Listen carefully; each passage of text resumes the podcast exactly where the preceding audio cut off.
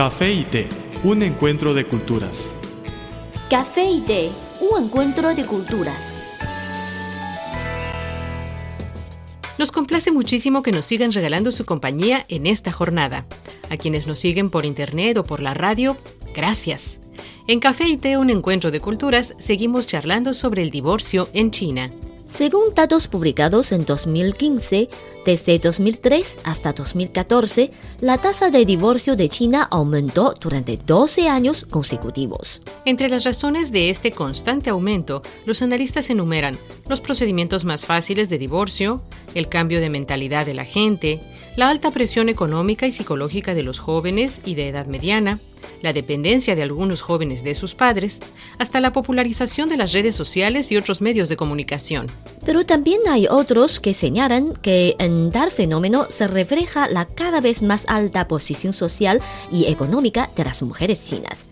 En el pasado, el matrimonio en China era solo un acuerdo económico donde las mujeres dependían de sus esposos y limitaban su papel a la educación y la crianza de los hijos. Pero hoy en día, las mujeres chinas están logrando una mejor posición social y económica. Estos cambios transforman el matrimonio en una sociedad de mutua satisfacción. Ahora las nuevas generaciones toman más en cuenta el amor, el afecto mutuo y la compatibilidad así como la equidad sexual. Con todas estas consideraciones, parecería que las crecientes tasas de divorcio en China son una luz positiva. Pero también existen casos raros, pero negativos. Algunos aprovechan las leyes y regulaciones relacionadas con el matrimonio y el divorcio con motivos económicos. Tengo aquí un caso revelado por los medios muy interesante. Li Kuoliang es un hombre de 42 años y está preparando el divorcio con su esposa, no porque hubiera problemas en la relación entre ambos, sino para tener más facilidades a la hora de comprar una segunda vivienda ante la subida constante de los precios en China. Li tomó esta decisión después de que el gobierno chino impusiera restricciones a la compra de una segunda vivienda por parte de las familias con el objetivo de frenar la especulación en el mercado inmobiliario nacional. Un divorcio puede reducir el enganche para la compra de un piso en 140 mil yuanes, o sea, unos 20 mil 280 dólares, y los pagos de una hipoteca en 100 mil yuanes, señaló Li, quien está considerando adquirir una segunda vivienda por 720 mil yuanes. 109.440 dólares como inversión en Changsha, capital de la provincia central de Hunan. Después de que nos divorciemos, mi esposa reclamará nuestra casa actual para que yo pueda solicitar una hipoteca como comprador de una primera vivienda porque para entonces no habrá ninguna propiedad inmobiliaria a mi nombre. Tras las gestiones, nos volveremos a casar, explicó Lee, que comentó que esta idea se la sugirieron en una agencia inmobiliaria. Lee y su mujer son una de las muchas parejas que están planeando divorciarse para evitar las limitaciones gubernamentales en la compra de un segundo piso. Este falso divorcio puede ahorrar a los compradores de una segunda propiedad inmobiliaria cientos de miles de yuanes. Entonces, ¿por qué no hacerlo? añadió Cheng Ping, un agente inmobiliario de Changsha. Y como es posible imaginar, este tipo de trucos legítimos y viables, entre comillas, para evitar pagar impuestos provocan muchos problemas. En muchos casos, el divorcio falso se vuelve real. Como comentó el abogado Feng Kun, ¿qué ocurriría si el marido o la mujer cambian de opinión y rechazan volver a casarse después? Sería una sorpresa desagradable. No se ha desarrollado ningún concepto legal sobre divorcio falso. Una vez que la separación matrimonial está consumada, la división de bienes en el acuerdo de divorcio es completamente legal, subrayó Feng.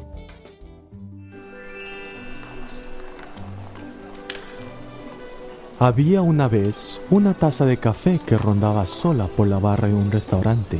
Pero un día apareció una taza de té y ambos se hicieron amigos.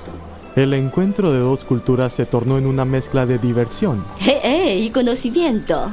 Esto es Café y Té, un encuentro de culturas.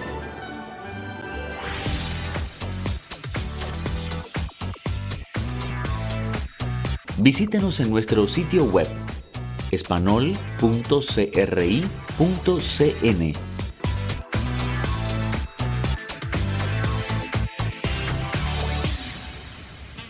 Están en sintonía con Café y un encuentro de culturas. Carmen González y Laura Lee les reiteran el saludo.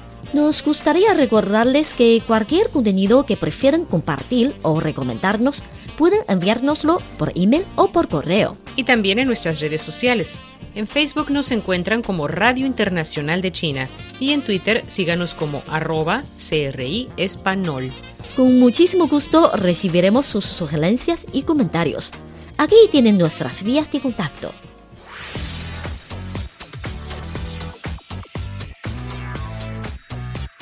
Radio Internacional de China, una ventana abierta al mundo. Nuestro correo electrónico es spa.cri.com.cn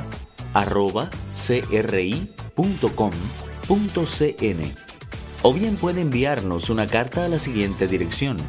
Departamento de Español, Radio Internacional de China, Avenida Shichinshan 16A, Código Postal 1040, Beijing, República Popular China.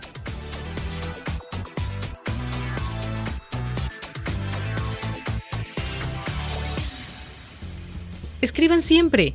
Y no olviden de poner para café y té en el asunto de su email o en el sobre de su carta. Nos quedamos para nuestra próxima cita en este su programa Café y Té, un encuentro de culturas, un espacio hecho especialmente para ustedes. Hasta luego. Chao. El café es una de las bebidas más populares de Occidente. El té es la bebida tradicional de Asia. En la actualidad, podemos degustar en un mismo lugar de sus distintivos sabores. Así como el café y el té, las culturas de Occidente y Oriente tienen sus similitudes y diferencias. En nuestro programa podrá conocer algunos aspectos interesantes que estimularán sus conocimientos. Esto es Café y Té, un encuentro de culturas.